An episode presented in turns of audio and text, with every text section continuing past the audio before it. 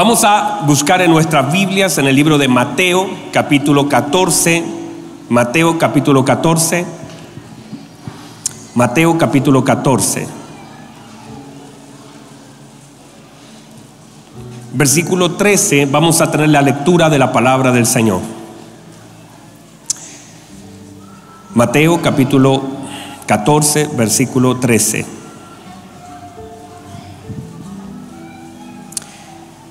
Estamos hablando acerca de la gloria del orden y hablaremos acerca de la del orden de las necesidades. ¿El orden de las necesidades? Escuche lo que dice la palabra bendita del Señor. Dice, oyéndolo Jesús se apartó de allí en una barca a un lugar desierto y apartado.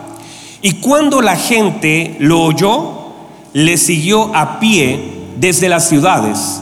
Y saliendo Jesús, vio una gran multitud y tuvo compasión de ellos y sanó a los que de ellos estaban enfermos. Cuando anochecía, se acercaron a él sus discípulos diciendo, el lugar es desierto. ¿Cómo es el lugar? Desierto. Y la hora ya pasada. Despide a la multitud para que se vayan por las aldeas y compren de comer.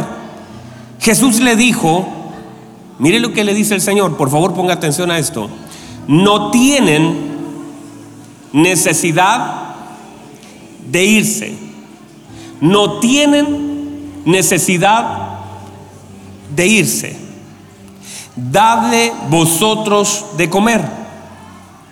Y ellos dijeron, no tenemos aquí sino cinco panes y dos peces. Él les dijo, traédmelos acá. Entonces mandó a la gente recostarse sobre la hierba y tomando los cinco panes y los dos peces y levantando los ojos al cielo, bendijo y partió y dio los panes a los discípulos y los discípulos a la multitud. Y comieron algunos ¿Cuántos comieron? Todos. Y se saciaron y recogieron de lo que les sobró de los pedazos doce cestas llenas. Y los que comieron fueron como cinco mil hombres, sin contar las mujeres y los niños que comían más que los hombres.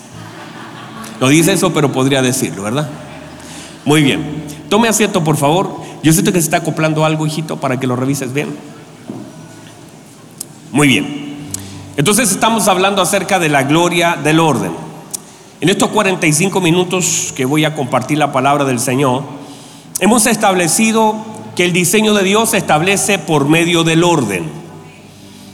Todo lo que Él hace y todo lo que Él quiere que nosotros hagamos se establece por medio del orden.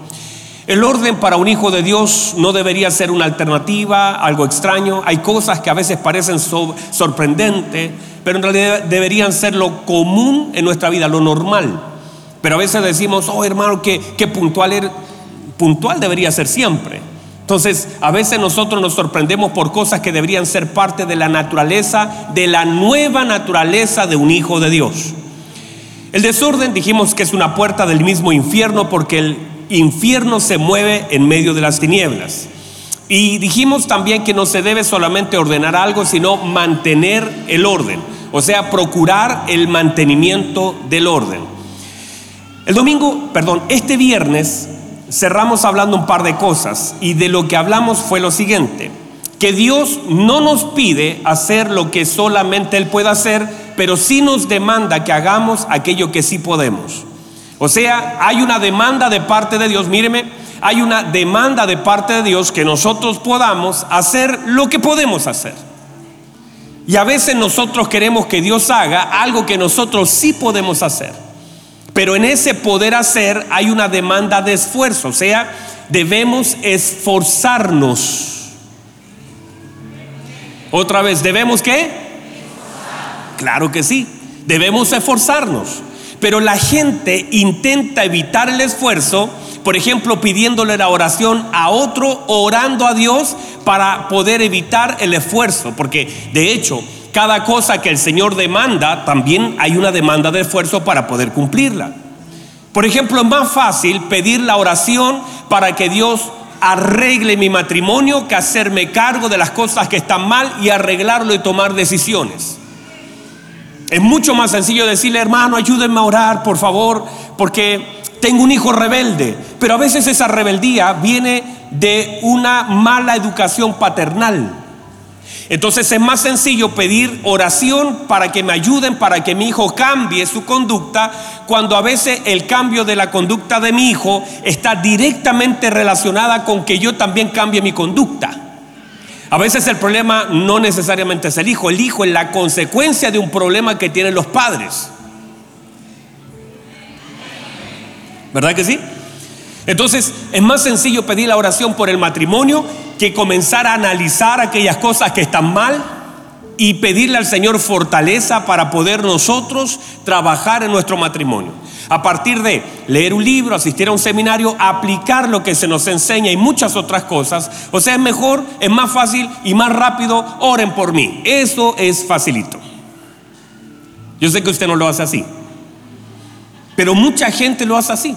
Llama a la radio, oren por mí. Llama al pastor, oren por mí. Llama al grupo de intercesión, oren por mí. Pero en realidad esto es fácil pedir la oración pero lo que el Señor también demanda es que hagamos aquello que está al alcance de nuestra mano. Pablo y Sila no tenían, mire, no tenían la fuerza para abrir una reja, no tenían el poder para sacar las cadenas de sus manos, pero se miraron, dijeron, bueno, ¿qué podemos hacer? Cantemos al Señor, adoremos, eso lo podemos hacer.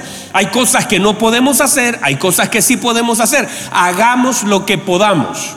Y ellos comenzaron a adorar al Señor y mientras ellos adoraban a Dios, Dios hizo algo que ellos no podían hacer, que fue abrir la puerta, sacar las cadenas.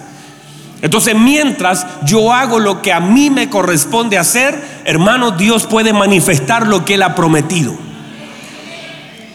Josué, míreme, José, Josué, esfuérzate y sé muy valiente, le dice el Señor. No te apartes. Eso lo puede hacer usted. No se aparte ni a derecha ni a izquierda. No se aparte, medite en la palabra. ¿Le está pidiendo mucho el Señor? Mire lo que le dice el Señor. Porque entonces harás prosperar tu camino y todo te saldrá bien. Eso no lo puede hacer Josué. Josué no puede hacer que todas las cosas le salgan bien. Eso, que, de pronto tires un, un, tiro, vaya para allá y se dé la vuelta y sea gol. Eso lo puede hacer solo Dios. Eso lo hace conmigo todos los partidos que juego. Le pego para cualquier lado y dice, eh, eh, no sé, hermanos, qué tremendo. Amén, ¿cierto? Entonces, a lo que voy yo es que si usted hace lo que pueda hacer y lo que el Señor le demanda, Dios hará lo que usted no puede hacer y Él ha prometido. Pero debemos hacer algo, no es solamente eh, decirle, Señor, mire, por ejemplo, la gente dice, Señor, guarda mis hijos, Señor, guarda mi matrimonio, Señor, bendíceme. Esas son bonitas oraciones, pero solamente son palabras que si usted no cuida lo que el Señor le dio, no puede esperar que Dios cuide lo que usted descuida. Ay, Señor, un día, hermanos, imagínense. Un día yo estaba hablando con una, estábamos en consejería con mi esposa, con unas personas X, y esas personas X nos dicen, él haciendo todo mal, saliendo de casa, deshonrando a su familia, sus hijos, su esposa, abandonando a sus hijos. Yo le hice una pregunta, le dije, ¿a ti no te importan tus hijos? Me dijo, sí, pero estoy orando, pastor, para que lo que yo hago no les afecte. Así nos dijeron. Yo lo quedo mirando, oh, ¿cómo vas a decirme eso? Que, o sea, tú te vas de casa, maltratas emocionalmente a tu familia, abandonas a tus hijos, a tu esposa, pero estás orando para que lo que tú haces no le afecte a tus hijos ni a tu esposa. No tiene ninguna Puedes orar, puedes ayunar, pero si no haces lo que debes, tu oración no va a reemplazar la actitud y la obediencia a la palabra. No voy a volver a decir. Es como que usted ponga... ¿Hay algún colombiano en este lugar? Hay varios. Uy, santo Señor. Ya, despaje la manito porque... Imagínese usted con una bandeja paisa una bandeja paisa grande, chicharrón, ah, y no un chicharrón de los chilenos. Los chicharrones de los chilenos son así, ¿cierto? El chicharrón de los colombianos es así una cosa, no exagerada. Me dicen, yo un día me dijeron que era chicharrón, le dije sí, y me trajeron así un pedazo de chicharrón. Era la mitad de una vaca. Y yo no lo podía creer. Mire, bandeja paisa, chicharrón gigante, porotos negros, longaniza, arroz, carne, huevo, eh, palta, no, no aguacate, palta, palta. El Señor le puso palta en el Edén. Díganme los chilenos, por favor, es palta. Y aparte tienen plátano maduro. ¿Usted se imagina un plato así? Y si piensen esto, yo tengo el plato ahí, ese platote. Y yo digo, Padre, gracias por este plato. Yo le pido que esto no me haga engordar. Que esto no me haga daño, Señor. Guarda mi estómago y reprendo todo espíritu del diablo. ¿Cómo? Y eso es lo que hacemos. Usted se ríe. Pero nosotros queremos vivir sano y comemos como para enfermarnos y estamos haciendo oraciones o pidiendo oraciones, usted le podría pedir al grupo de intercesión, decirle, ministro Marcela, por favor, oren por mí porque me voy a comer una bandeja paisa y ore para que no me haga daño. O sea, hay cosas que la oración no va a tener ninguna efectividad en tu vida si no hay un esfuerzo y una obediencia a la palabra. Entonces uno tiene que revisar sus oraciones porque es fácil orar entre comillas fácil, pero es fácil orar y decir cualquier cosa. Eso es fácil. Otra cosa es hacernos responsables de las cosas que hacemos y que el Señor de alguna forma maravillosa nos va a ayudar, pero si nos esforzamos en cumplir su bendita palabra. Alguien diga amén, por favor. Bueno. Eso comenzamos a hablar el día domingo para cerrar y hablamos del tamaño de nuestra fe. Tiene directa relación con el tamaño de nuestro descanso, que en la medida que crece nuestra fe, crecerá también nuestro descanso. Y que cuando nuestra fe crece, también baja la ansiedad y seremos, porque si crece la ansiedad, seremos presos del afán y los errores y el desorden. Y que el Señor cuando lleva a los discípulos no lo llevó solo a trabajar, sino a aprender. Y de hecho, parte de eso, míreme, cuando lleva el Señor, yo he leído este pasaje que es un pasaje paralelo, mirado desde el punto de vista de Mateo, lo habíamos leído de Marco, ahora lo leímos de Mateo, ¿y para qué lo lleva el Señor al desierto? Número uno, míreme, para que le conozcan. El Señor lleva a sus discípulos para que conozcan algo del. Recuerde, míreme, que el Señor estuvo tres años y medio formando la vida de sus discípulos lo metió a una escuela de discipulado. Por lo tanto, cada cosa que el Señor hizo, cada cosa que el Señor dijo, todos los silencios del Señor y cada uno de los lugares donde lo llevó, es intencional para que ellos pudieran aprender algo. Por lo tanto, siempre mire la vida del Señor como un maestro educando a sus discípulos. ¿Estamos ahí? Entonces, lo llevó al desierto para que le conocieran. No solamente le conocemos por lo que Él hace en otros, sino también lo que Él hace en mí y a través de mí. Pero también mucha de la enseñanza del Señor tiene relación con lo que Él hace en otro y me permite ver a mí. O sea, cuando Dios sana a otro, también me está enseñando algo a mí. No necesariamente me sanó a mí, pero me permitió ver lo que Él hizo en otro. Y uno tiene que valorar eso porque eso también es una enseñanza también lo llevó para que vieran su misericordia en aquellos que le buscan, para que pudieran saber que Él no está condicionado por el tiempo, ni las condiciones, ni las cantidades. Es un problema cuando Él decide hacer algo, que Él todo lo puede resolver. En cualquier lugar puede hacer algo y no importa la cantidad, Él puede sanar a uno o sanar a una multitud. Para que entiendan ellos que ellos estaban preocupados de la gente que no tenía comida, pero el Señor ya había resuelto el tema, solo que ellos no lo saben. ¿Por qué? Porque hay muchas cosas que el Señor ya tiene resueltas, solo que yo no lo sé. Se lo voy a volver a decir a alguien. Hay muchas cosas que el Señor ya resolvió, solo que no todo Dios te lo informa pero Dios ya lo resolvió. Por eso lo importante es descansar en nuestro Dios que sabe lo que necesitamos, lo que vivimos, lo que pasamos, porque hay muchas cosas que el Señor ya resolvió, solo que yo todavía no lo sé. pero lo voy a vivir. Entonces el Señor lleva a sus discípulos a una escuela. Ahora, el punto número dos, comenzamos ahora con este punto número dos, es que la gente lo vio y la gente tenía tanta necesidad de estar con el Señor que lo siguieron y llegaron antes que el Señor al lugar donde ellos estaban. Ahora, note por favor lo siguiente.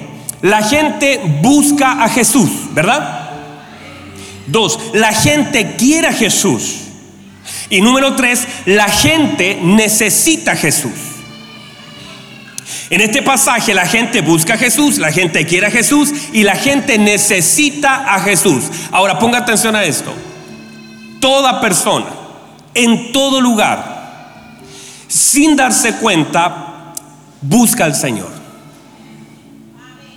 O busca sin saberlo algo o alguien que pueda llenar algo que ellos necesitan.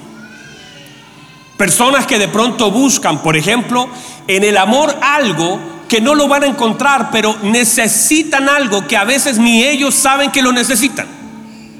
A veces el alcohol, la droga, las amistades, los carretes y mil cosas son como la gente de una forma distorsionada y equivocada está buscando algo que necesitan llenar, pero ellos todavía no lo saben. Se lo digo de esta manera. No existe en la tierra nadie que no necesita al Señor. Se lo voy a volver a decir. En esta tierra no existe ninguna persona de las 8 mil millones que no necesita al Señor. Todos lo necesitan, todos le necesitamos. Solo que algunos no saben ponerle el nombre a esa necesidad. Y por eso se sienten vacíos y buscan de una forma, buscan de otro. Algunos buscan en la fama, otros en el amigo, otros en el amor, otros en el dinero. Pero después de que estás en el yate, que estás lleno de dinero, lleno de joyas, que estás con todo lo que quisieras tener, todavía sigue vacío. Y se da cuenta que parece que me falta más dinero para llenar ese vacío. Y siguen buscando, me falta más fama, me falta, ya tengo 10 mil me gusta, ahora quiero tener 20 mil, ahora quiero tener 30 mil. Pero se dan cuenta que cada vez que llegan a un punto, tienen el mismo vacío porque están, ellos necesitan a Jesús solo que no lo saben e intentan llenar eso con algo que jamás fue diseñado para poder llenarlo. Y mientras más nos demoremos en entender nuestra necesidad, buscaremos equivocadamente en otros lugares y en otras personas lo que solamente podremos encontrar en el Señor. Entonces ahí usted va a ver personas que incluso dicen, no, si yo me mato, así soluciono. Si yo bebo, así soluciono. No quiero saber nada, voy a tomar, voy a drogarme. Y tratan de buscar y buscar y buscar. Y no hay nada que pueda llenar ese vacío, porque aunque necesitan al Señor, todavía no lo conocen. Y hay matrimonios que dicen, si tenemos un hijo, lo tienen, tienen uno, dos, tres, cuatro, cinco, diez, eso no llena ese vacío. Voy a cambiar el auto, tampoco lo va a llenar. O sea, no, no pueden porque ellos tienen una necesidad de Dios solo que no lo saben y buscan en un lugar equivocado de una forma distorsionada algo que solo van a encontrar en el Señor. Por eso nosotros los predicadores a veces simplemente le mostramos a la gente la verdadera necesidad y cuando alguien se sienta en este lugar se dan cuenta que todo lo que han buscado durante toda la vida lo van a encontrar solamente en la casa del Padre. Lo que hace el Señor es correrte el velo lo que hace una palabra es mostrarte que la única manera de satisfacer en plenitud la necesidad es encontrando al Señor. Y no hay otra forma en la tierra.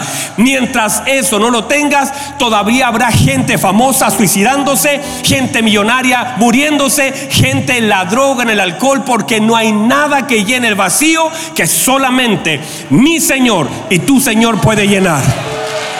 Por eso es, diferente cuando uno no tiene todas las cosas que otros tienen. Usted no tiene la fama que otro tiene, no tiene el dinero que otro tiene, no tiene los amigos que otro no tiene. Pero si tiene al Señor, no necesita nada de lo que ellos tienen, porque tienen, yo no sé si hay alguien acá, tienes lo necesario para poder recibir, para poder vivir en plenitud según el Señor ha establecido.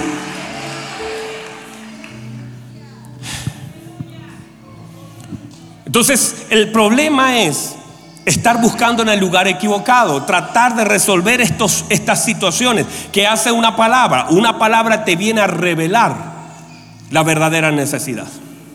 Lo voy a volver a decir. Por eso, por eso en la predicación del Evangelio, el Evangelio se centra en Cristo y no en los deseos de aquello que la gente quiere recibir o tener.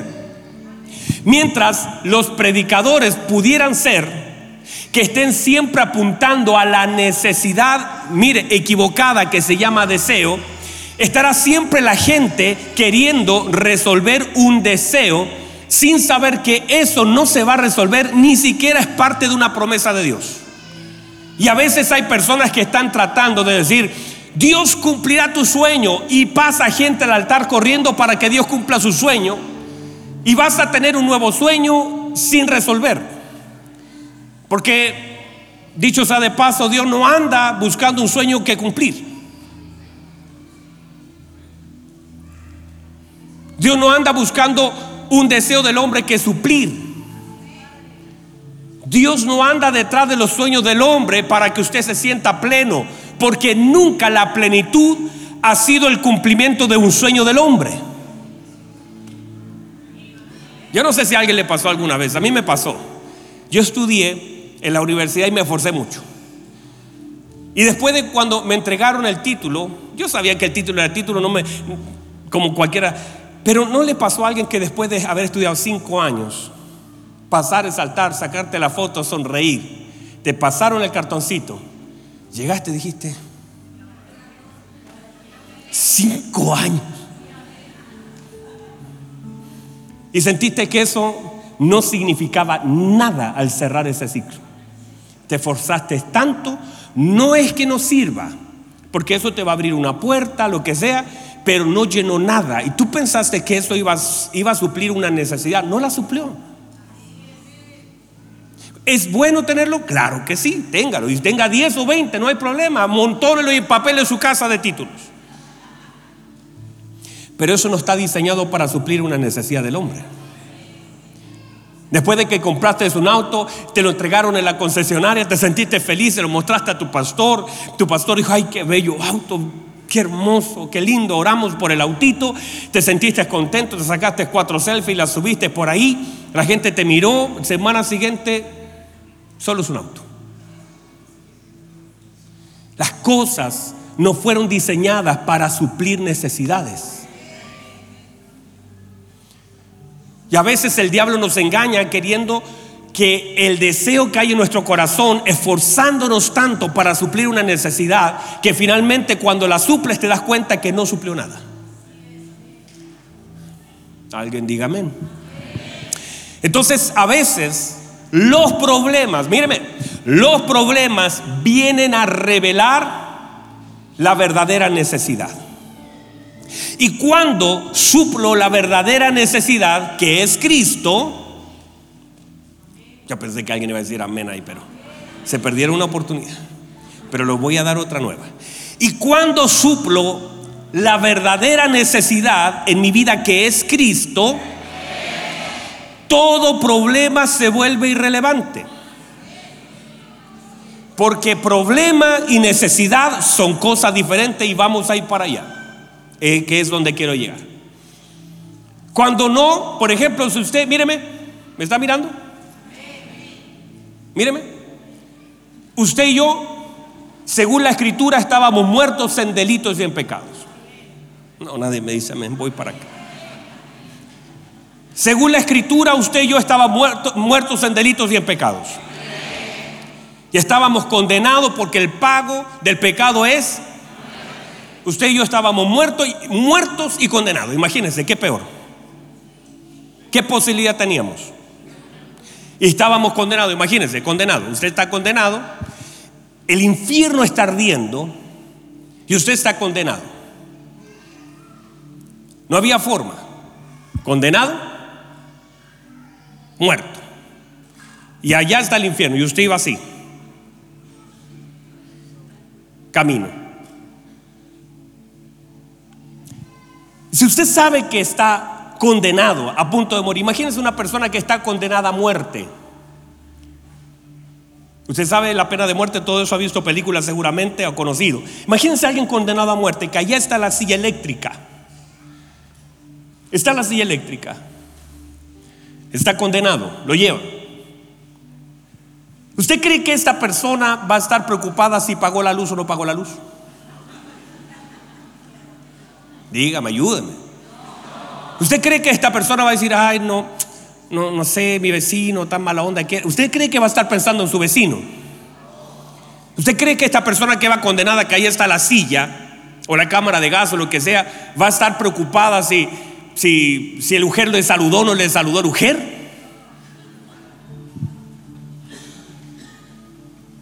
Lo único que esta persona tiene en su corazón desde que está mirando el punto de condena es que necesita tratar de salir. Necesita una oportunidad para, para rehacer lo que hizo. Está pensando cómo retroceder el tiempo para no haber hecho lo que hice. ¿Cómo puedo hacer para librarme de esta condena? Eso está pensando. Que algo pueda suceder. Y está pensando en eso, no en otra cosa, no está pensando en, bueno, a los, tres años, mi tío, y, no, no está pensando en eso, está pensando en cómo salgo de esta condena terrible, que no es solamente la muerte, sino que voy a morir todos los días de la eternidad. Bueno, para eso vino Cristo. Cuando usted conoce su verdadera necesidad, porque estábamos condenados, y para eso se manifestó el gran amor de Dios a todos los que estábamos condenados por nuestros pecados.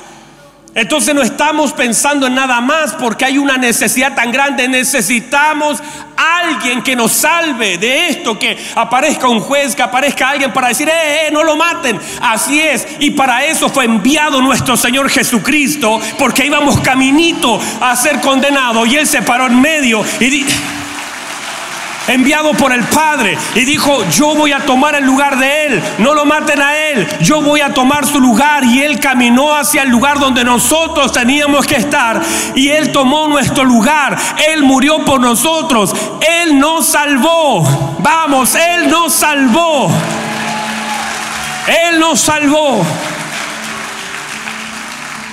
Y cuando nosotros entendemos el poder de la salvación, lo que Él hizo, el Evangelio, la buena noticia, entonces, ya no estás pensando en cosas tan pequeñas. El problema es que cuando tú comienzas a pensar en los problemas, es porque te distraes de las necesidades. Y yo le voy a mostrar en la escritura justamente esto. Este pasaje, míreme, por, están mirándome, ¿verdad? Este pasaje habla acerca del orden. El orden de los problemas y el orden de las necesidades. La gente está buscando al Señor. Y el Señor le resolvió algunos problemas. Les enseñó, les sanó, le mostró su gloria y les alimentó. Cuatro cosas que hizo el Señor con ellos. La gente buscó al Señor. Y, solamente ellos se dedicaron, dijeron, allá estábamos, lo buscaron. Pero el Señor hizo tanto más por ellos. ¿Por qué? Porque cuando una necesidad se suple, un problema se resuelve. Lo voy a volver a decir. Ya no te lo me etiqueta en Facebook. Cuando una necesidad se suple, un problema se resuelve. Nota este pasaje, versículo 15 de Mateo 14, dice, cuando anochecía, se acercaron sus discípulos diciendo, el lugar es desierto. ¿Cómo es el lugar?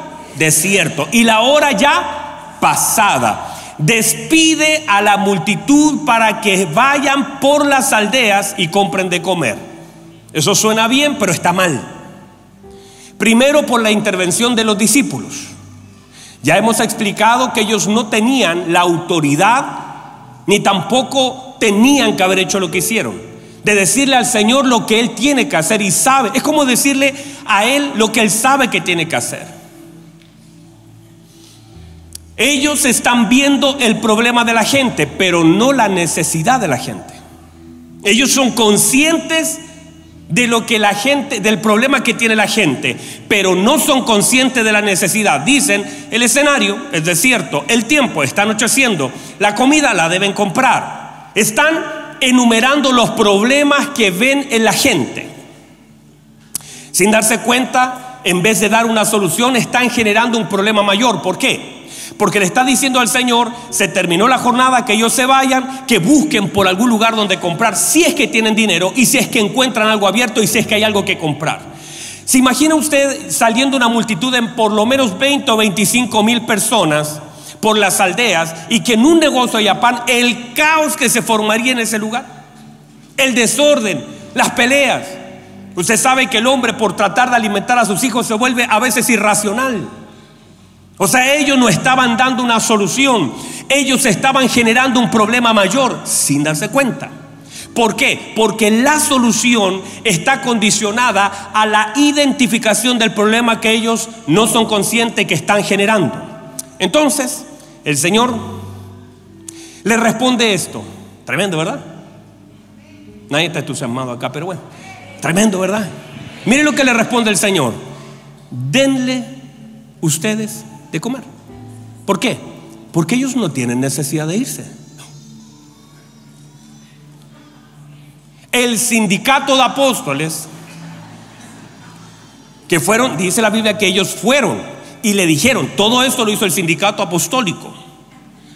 Le dijeron, Señor, se anocheció, el lugar desierto, no tienen que comer, tienen que ir a las, despídalos.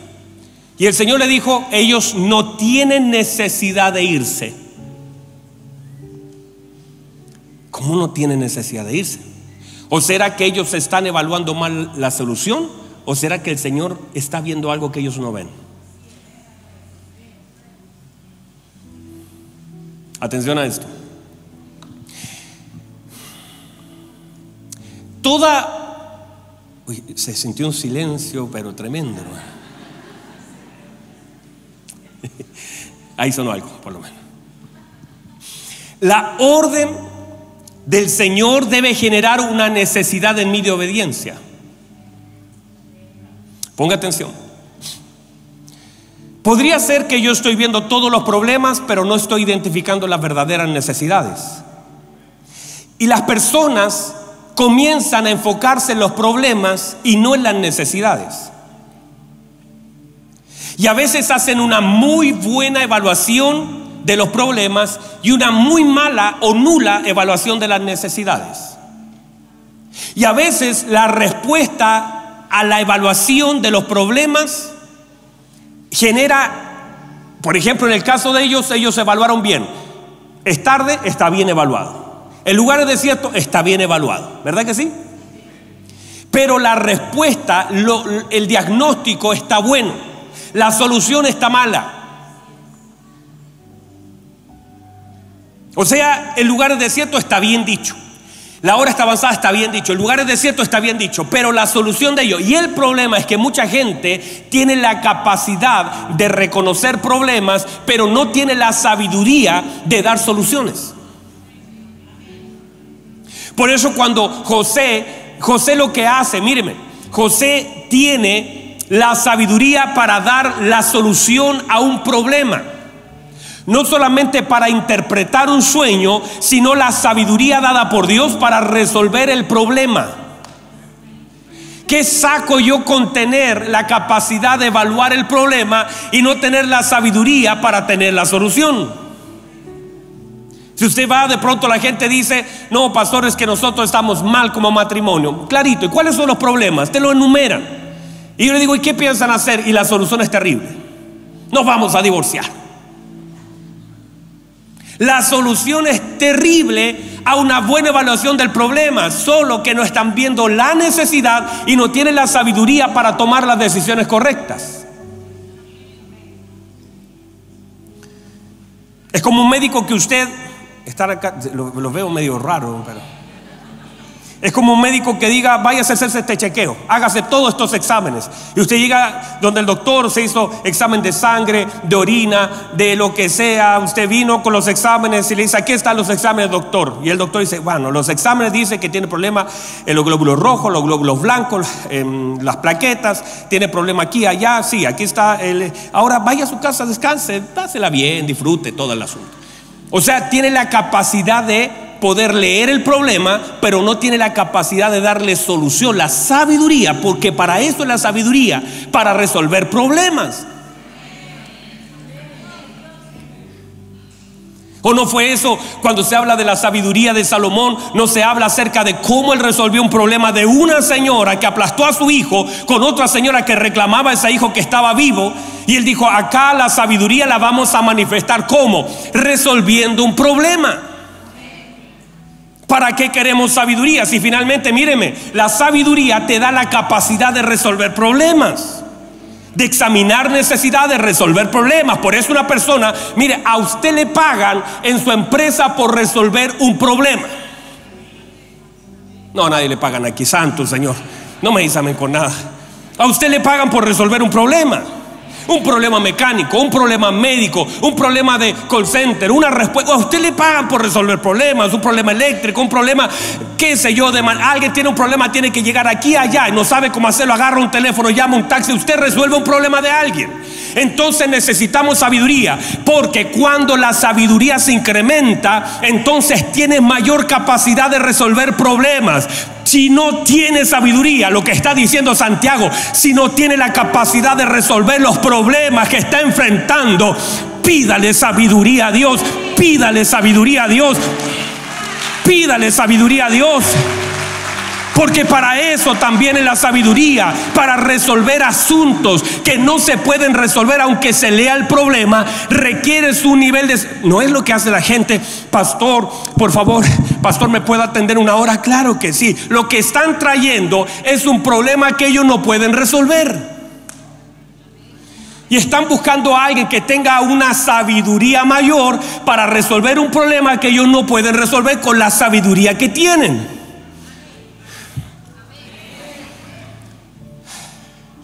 Me estoy cansando y no me dice amén. Entonces el tema es que la sabiduría que el Señor nos da es para resolver los problemas que enfrentamos. Entonces, si no somos conscientes de la falta de sabiduría para poder resolver esos problemas, viviremos siempre esclavos de los problemas, no porque Dios no te quiera dar sabiduría, sino porque no la pedimos y no evaluamos o no vamos a alguien que tenga un don mayor para que resuelva un tema que yo no puedo resolver. Entonces, a veces el gran problema es que no podemos identificar la verdadera necesidad en medio de los problemas que enfrentamos. O sea, míreme, el problema, míreme, míreme por favor, el problema a veces solamente esconde la necesidad. Está el problema y usted se enfoca en el problema, pero en realidad ese problema esconde en sí una necesidad. Y cuando nosotros enfocamos nuestra vista en los problemas, a veces no atacamos la necesidad. Porque queremos, y usted resuelve un problema, resuelve otro, pero sigue teniendo la misma necesidad. A veces las necesidades no se, no se anulan cuando usted resuelve un problema. Santo Jesús. Mire, saqueo. Saqueo, están acá todos, ¿verdad? Mire, por favor, Saqueo tenía un problema. Saqueo era pequeñito de estatura. Pero aparte, ese no era el gran problema. Era rechazado, era odiado, todo por su pueblo, por su trabajo, por su riqueza.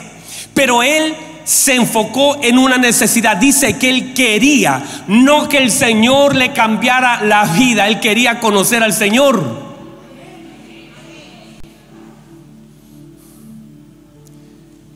Porque Él no se enfocó en el problema, Él encontró una necesidad que suplir. Ya no sé si alguien lo recibió. Rechazo. Usted, usted vio a Saqueo de arriba del árbol diciendo, hey Señor, ayúdame con esta gente que habla mal de mí. Señor, ayúdame con estos que me odian, que murmuran. Señor, ayúdame, soy chiquitito, dame dos metros más, por favor. Usted, usted ve a Saqueo haciendo eso. Lo único que Saqueo lo que quiere es suplir una necesidad. La necesidad que quería suplir era conocer al Señor, Santo Dios. Conocer al Señor. Esa era la verdadera necesidad de Saqueo. quería y hizo todo lo posible y corrió y se subió a un árbol y, y se montó arriba de un árbol y comenzó porque dijo, por aquí pasa. El tipo era por aquí pasa. O otro hubiese dicho, bueno, yo soy chico, ¿qué me van a dejar? La gente me rechaza, voy para la casa, lo veo desde la tele, por último veo la noticia de la noche.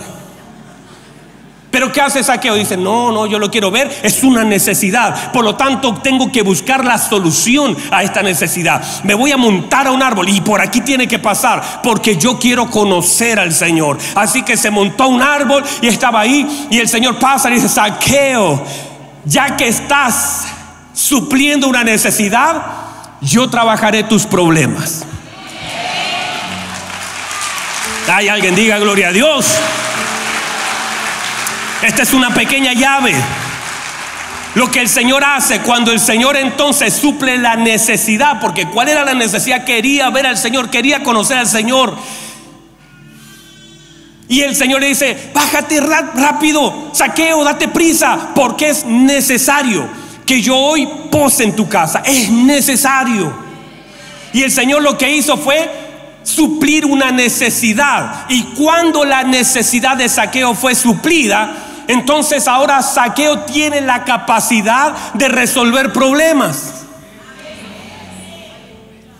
Y dice, ay Señor, mi problema era con la gente, pero le voy a devolver a todos porque a algunos los estafé, le devuelvo cuadruplicado y es más, la mitad de mis bienes le doy a los pobres. Él empezó porque Dios suplió una necesidad, ahora él tenía la sabiduría de resolver problemas.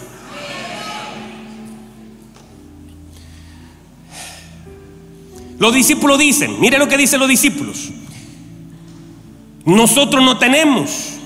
¿Por qué? El Señor le dice, ellos no tienen necesidad de irse. Les da una verdad. No tienen necesidad de irse. Dele ustedes de comer. Ellos dicen, no tenemos. Inmediatamente, míreme, lo que dice es, no tenemos. ¿Por qué? Porque el hombre intenta resolver las necesidades con lo que cree tener. El joven rico le pasó eso. ¿Qué debo hacer para ser salvo, para heredar la vida eterna? ¿Qué debo hacer? Quiero resolver ese problema con lo que yo puedo hacer. Y el Señor le dice, la verdad es que usted no puede resolver este problema con lo que usted puede hacer. Es más, le voy a decir que haga algo que sí pueda hacer y usted no lo va a poder hacer. Venda todo lo que tiene de los pobres y sígame. Y él entonces dijo, ay santo, la vara está alta, mejor me retiro de mi petición. Porque no puedes resolver un asunto divino con aquello que crees que tienes para resolverlo. Aquí tiene que haber una intervención divina. Yo le voy a decir esto, hay cosas que requieren una intervención divina. Hay cosas que Dios quiere hacer, pero requieren de la mano de Dios. Ahora ponga atención a esto. Las necesidades no se resuelven con lo que tenemos, sino con la obediencia. Es decir, ellos tenían que haber dicho, no, eh, miren lo que ellos dicen, no tenemos pan, no tenemos lo suficiente, no tenemos, ¿qué hacemos? Vamos a comprar. No, si el Señor les dijo que les den de comer, lo que ellos tenían que haber dicho es, díganos, ¿qué hacemos? ¿Para qué te pones una carga si el Señor te está dando una orden? ¿Para qué? De hecho, más adelante en el tiempo, ellos aprendieron y cuando estaba cerrando el tiempo del Señor, en la cena del Señor, en la Pascua, mire lo que los discípulos aprendieron de esto y le dicen, Señor, ¿dónde quieres que celebremos la Pascua para prepararla? ¿Dónde quieres? O sea, lo que ellos aprendieron es que el Señor es el que decide dónde.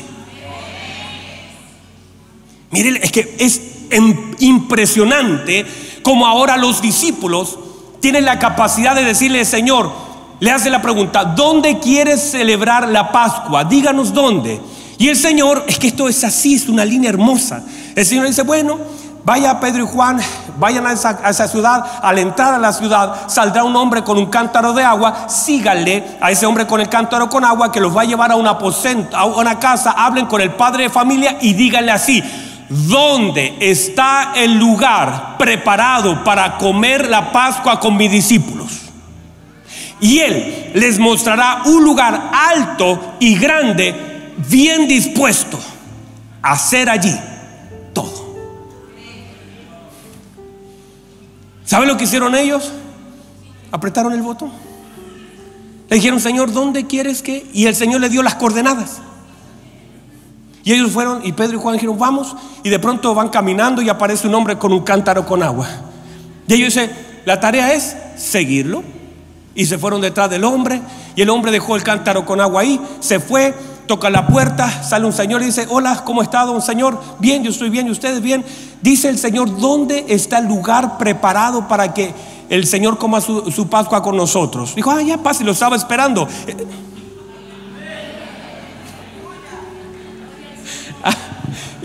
Yo no sé si lo puede ver. ¿Cómo? ¿Qué cosa, hermano, tremenda? ¿Qué cosa tremenda? Y le dice, este es el lugar, mire, es el segundo piso, es súper grande, está preparado, está limpiecito, lo acabo de terminar de limpiar. O sea, lo único que ellos hicieron es hacer la pregunta correcta. Pero aquí no porque ellos tuvieron que pasar el periodo de la instrucción. Ellos cuando el Señor le dijo, denle ustedes de comer, ¿cuál es la pregunta siguiente? ¿Cómo lo hacemos? Pero ¿qué hacen ellos? No tenemos. Y el Señor estaba pidiendo a ellos. Perdón, el Señor dependía de ellos. El Señor les pidió la opinión. Déjeme avanzar para cerrar, me quedan tres minutos. ¿Puede recibir la palabra del Señor? El orden de las necesidades. Míreme, escuche bien, anote esta frase porque me tiene que etiquetar. Dígame, por favor. Algunos de ustedes dicen que me aman, jamás han subido una foto mía, suben de todos los predicadores menos mía. Yo no sé. Señor los perdone, hermano, qué cosa. Mire, cuando no ordenamos nuestras necesidades, somos gobernados por los deseos. Cuando no ordenamos nuestras necesidades, seremos gobernados por los deseos. Y ahí está la confusión. Debemos entender, míreme por favor, que en nuestra vida, en nuestra vida hay pocas necesidades en general. De hecho, yo solamente le voy a nombrar tres necesidades que el hombre tiene. Y en estas se desprende todo el hombre. Pueden haber muchas más que usted pueda sacar, pero el Señor solamente anoche me dio tres y ya. Con eso está bien. Número uno, mire, por favor, anótelo, recíbalo, apréndalo, grábelo en su corazón, porque estas son las verdaderas necesidades del hombre. Estas son las verdaderas necesidades del hombre. Lo voy a volver a decir.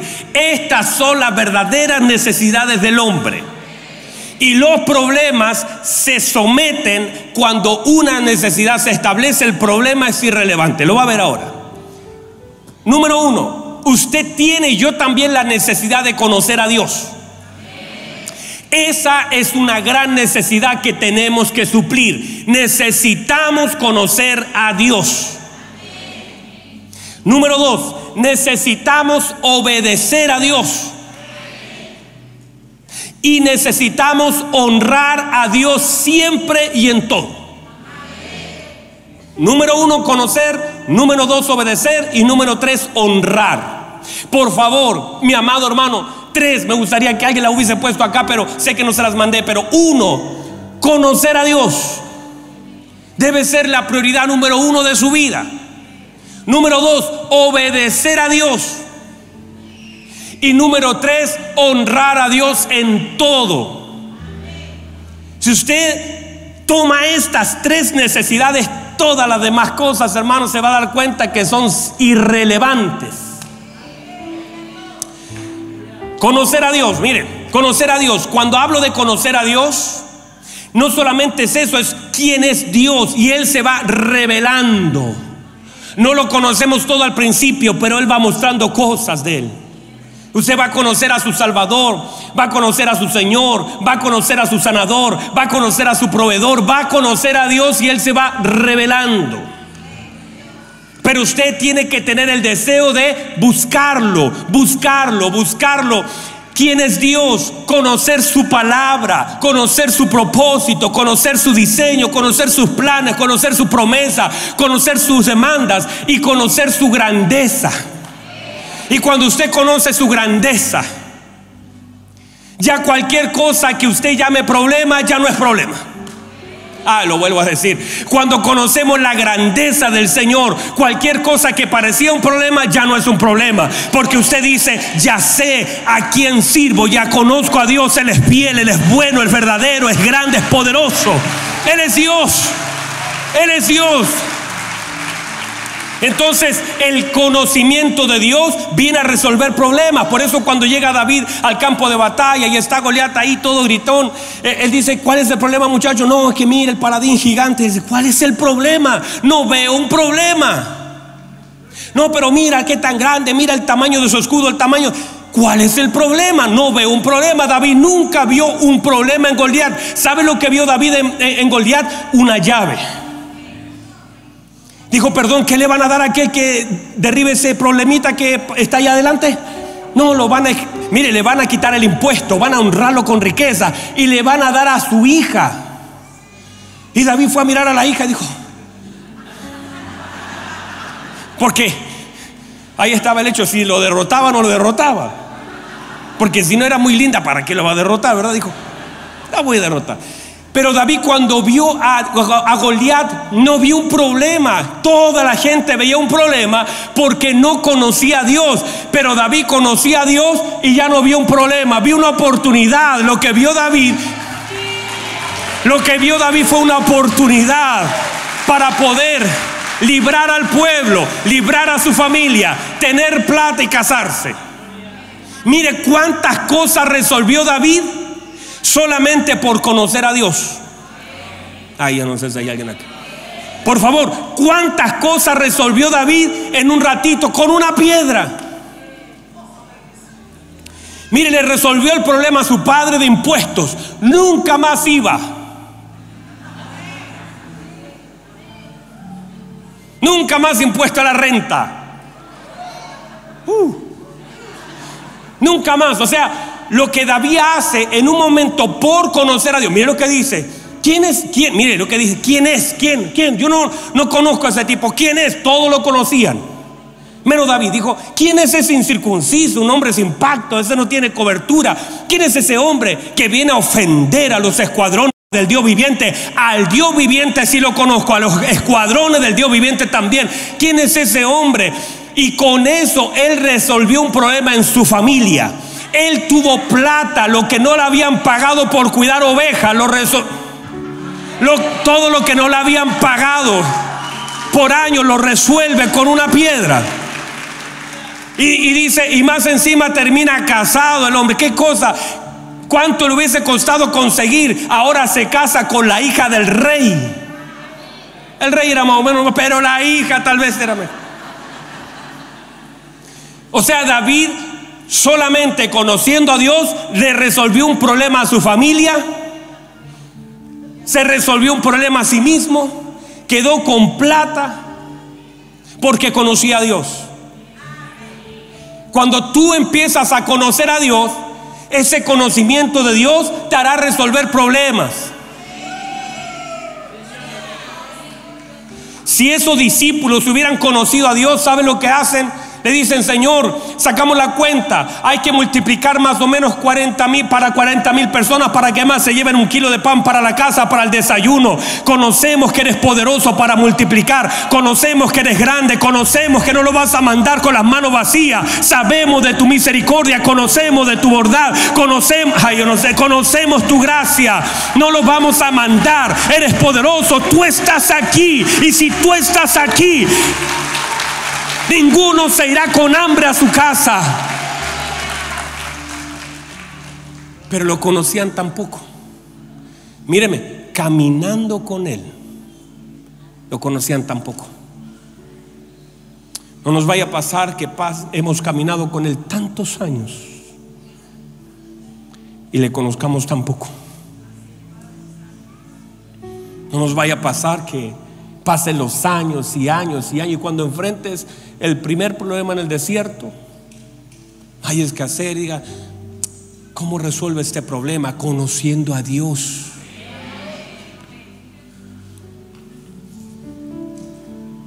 Porque gran parte de los problemas en la vida se terminan cuando suple la primera necesidad, conocer a Dios. O sea, 40 años en un desierto, que comías pan que caía del cielo, que se te abría el mar, que una roca avanzaba contigo, que botaba agua en el desierto, y no conoces a Dios. Y enfrentas un Jordán y estás todo complicado. ¿Será que qué tiene que pasar para conocer a Dios?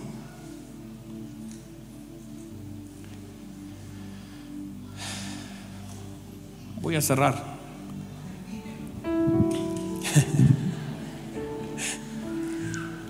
No voy a cerrar.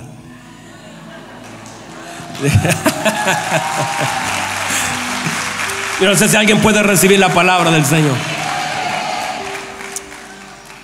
Ahí viene Alexi, dígale algo a él, por favor.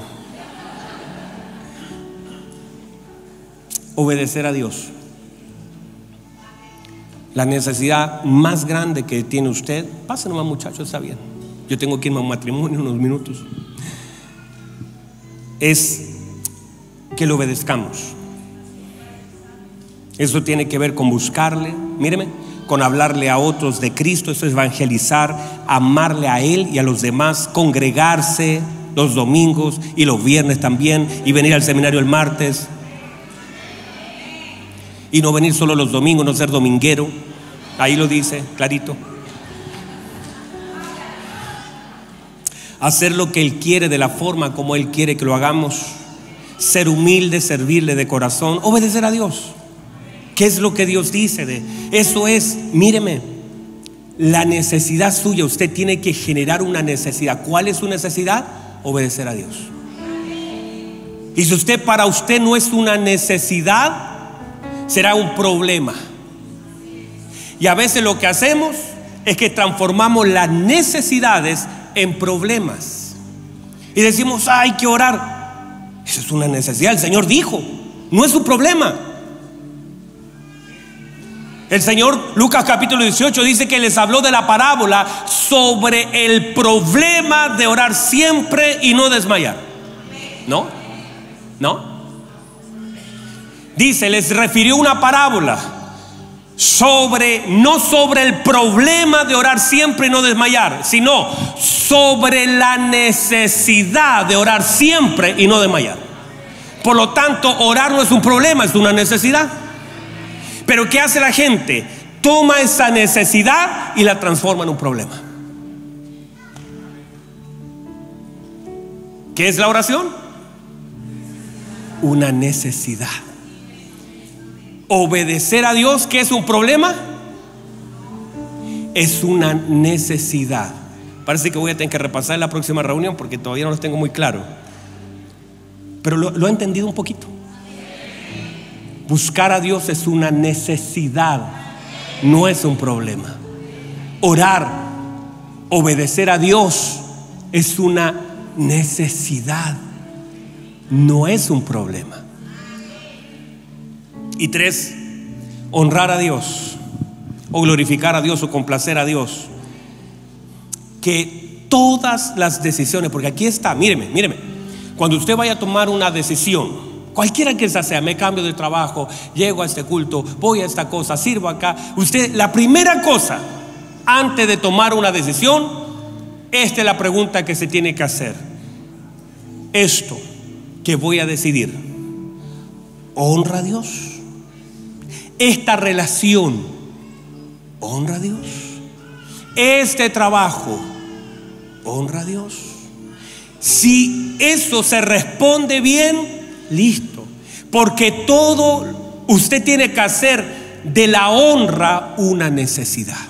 Usted fue creado para alabanza y gloria de Dios y fue traído de la muerte a la vida para que su vida glorifique a Dios. Los cielos se abren si complace a Dios. Dios tiene su favor para aquellos que le honran, porque Dios honra a los que le honran. Lo vuelvo a decir, Dios honra a los que le honran. Eso dice la escritura, Dios honra a los que le honran.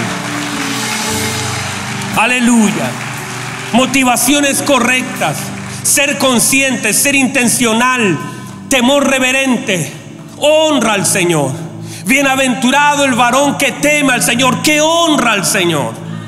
Cuando comiere del fruto de sus manos, bienaventurado será y le irá bien por la honra al Señor porque glorifico al Señor con mi vida, porque exalto al Señor con mi vida, porque vengo a adorar a Dios, he venido a glorificar a Dios, he venido a exaltar a Dios, he venido a, darle gloria al Señor. Nací para darle gloria a Él y volví a nacer para darle gloria a Él y me mantengo en Cristo para darle gloria a Él. Vivo para glorificarle, vivo para exaltarle, vivo para complacerle, vivo Vamos, diga gloria a Dios. Aquí estamos para darle gloria a aquel que se la merece. Y eso tiene que ser una necesidad. Voy a servir para glorificarle. Voy a predicar para glorificarle. Voy a venir a congregarme para glorificarle. Voy a trabajar para donde Dios me abra la puerta. Lo voy a honrar, lo voy a glorificar, lo voy a bendecir. Las decisiones que tome lo van a honrar a Él. Todo se trata de Él haga de su vida, de, la, de, su vida, de, de la honra una necesidad. Todo lo que yo diga, todo lo que piense, todo lo que escuche, tendrá relación. Y la pregunta será si esto honra a Dios, si estos pensamientos honran a Dios. Si no lo honran, por favor sáquelo. Si una conversación deshonra a Dios, no la tenga. Si alguien viene a decirle algo de su hermano que no honra a Dios, no lo escuche. No hable cosas que deshonren a Dios. Honra a Dios, honra a Dios. Haga de la honra una necesidad. Haga de la honra una necesidad en su vida. Ordénese.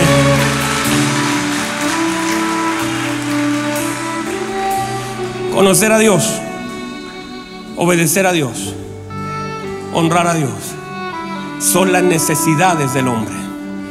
Y si usted comienza a caminar en pos de esas necesidades, míreme, los problemas serán resueltos. Son irrelevantes.